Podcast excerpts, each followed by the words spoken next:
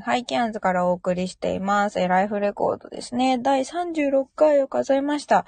このなんか、飽き性だと辞任をしていた私がですね、36回も進ん、続いていること自体ちょっとびっくりではあるんですけれども、はい、今日も喋っていきたいと思います。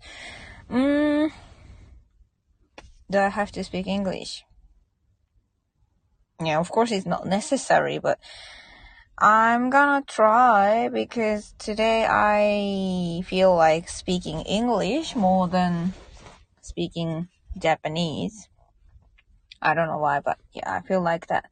So today I woke up early in the morning as usual and I don't know why, but because of the quality of the sleep, I, when I woke up, I was a bit, yeah, I was, I was a bit down.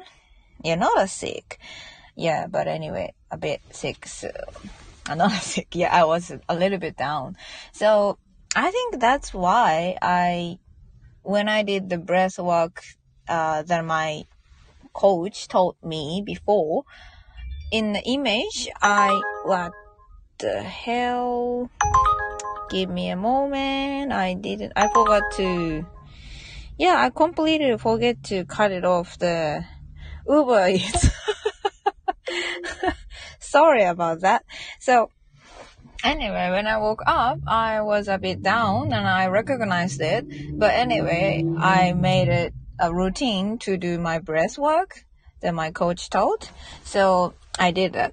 And it has uh, some specific uh, movement, action, action of my body, upper body, especially arms.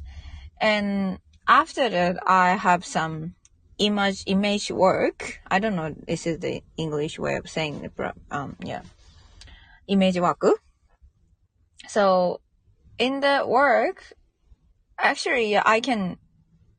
Uh, I I use it, but I created it.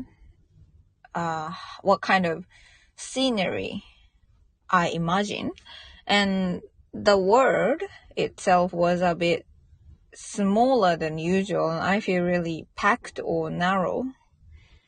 So honestly speaking, at the beginning, even at the stage of the image work, in the very beginning of the morning, I felt a little bit tired or maybe down today. But anyway, you know, we, we cannot, um, have a day off just because of the image work, the world of the imagination is a little bit narrow. So as usual, I went to work and uh, after arriving, oh, today and I didn't, I wasn't late for the work. Lucky me. And, um, yeah, I, after I arrived, I heard uh, my supervisor was sick and uh, she's, he's, um, he's away from work today. And because of that, I needed to cover him. But of course, I'm still a train, a kind of training for the front office because this is not my, um, not my strength to handle management of numbers. So that's why it was a little bit stressful as well. But anyway, uh, thanks to my colleague who's, who's super kind. I don't understand how he's always kind like that, honestly. And thanks to his help, I can, yeah, I can man, I could, I was able to manage that. And uh, in the end of the day, we have a Japanese customer and who need, who needed, uh, heaps of help and yeah, I uh, now I regretted to have done a couple things to her because it's beyond my job. Of course, uh, if I, uh, if I'm not on work, it's completely okay to help her, help her, and I'm happy to help her. And luckily, it's not, it was not a busy day, but, um, you know, it's out of our territory. I don't know if it's the right way to say in English, but anyway. So I'm a car hire staff, not a agent of SIM card. So yeah, on, but honestly, a lot of travelers are struggle struggling with the activating the, their SIM card even though they bought it. So that's why I uh, yeah, I've had a couple to- couple times. Uh, I've had a questions about the SIM card a couple times. So that's why now, uh, honestly, she didn't make me any irritated or annoyed because I know it's quite common. And thanks to her, I decided to make another no, uh, to write another article about the SIM card. So I got another topic to write about. It's a it's actually really good because I'm always um trying to find what I yeah the topic. So about it thanks to her, but at the same time I needed to uh how can I say it? Yeah, I needed to reconsider of my job again. Not about if I'm quitting or not, just what I should do and what I shouldn't.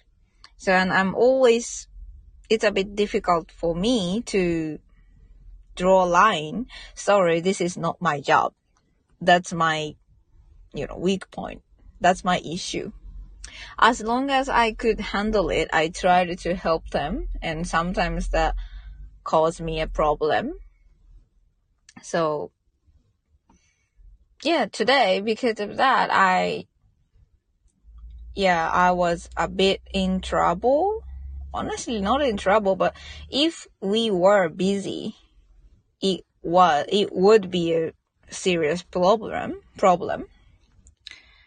Yeah, so in Japanese, in a nutshell, I really hansei through. yeah, but anyway, uh, we closed the uh, Kahai shop in around noon. So after that, I did a couple Uber delivery, and uh, yeah, but because of because of the morning, I was I already mentioned I was a bit down, so I couldn't stop myself from falling asleep for a couple hours in the afternoon on the yoga mat.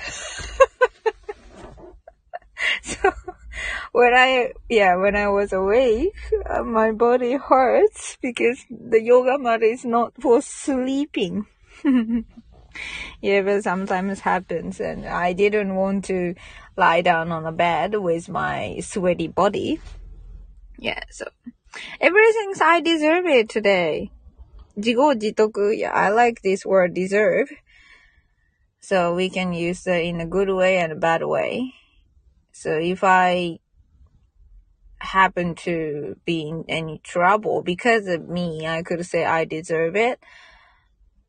Like yoga, sleeping in yoga, on the yoga mat and my body hurts when I woke up. But at the same time, we can also say you deserve it or I deserve it when we do something great or, for example, if I can, how can I say that? If I can get kind of reward because of my hard job, I could say I deserve it.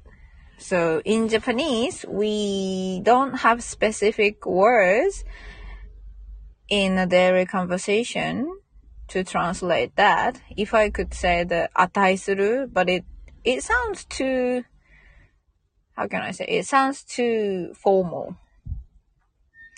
So anyway, today in a little bit negative way, I deserve everything that I experienced. Yeah, so, but I could say this is not my day. But anyway, I don't like to finish, um, finish my day with that kind of saying. So that's why from now on, I'm gonna make an article. I'm gonna write another article about something to be productive. Alright, so thank you for listening. If someone's listening this talk and have a good day. See ya!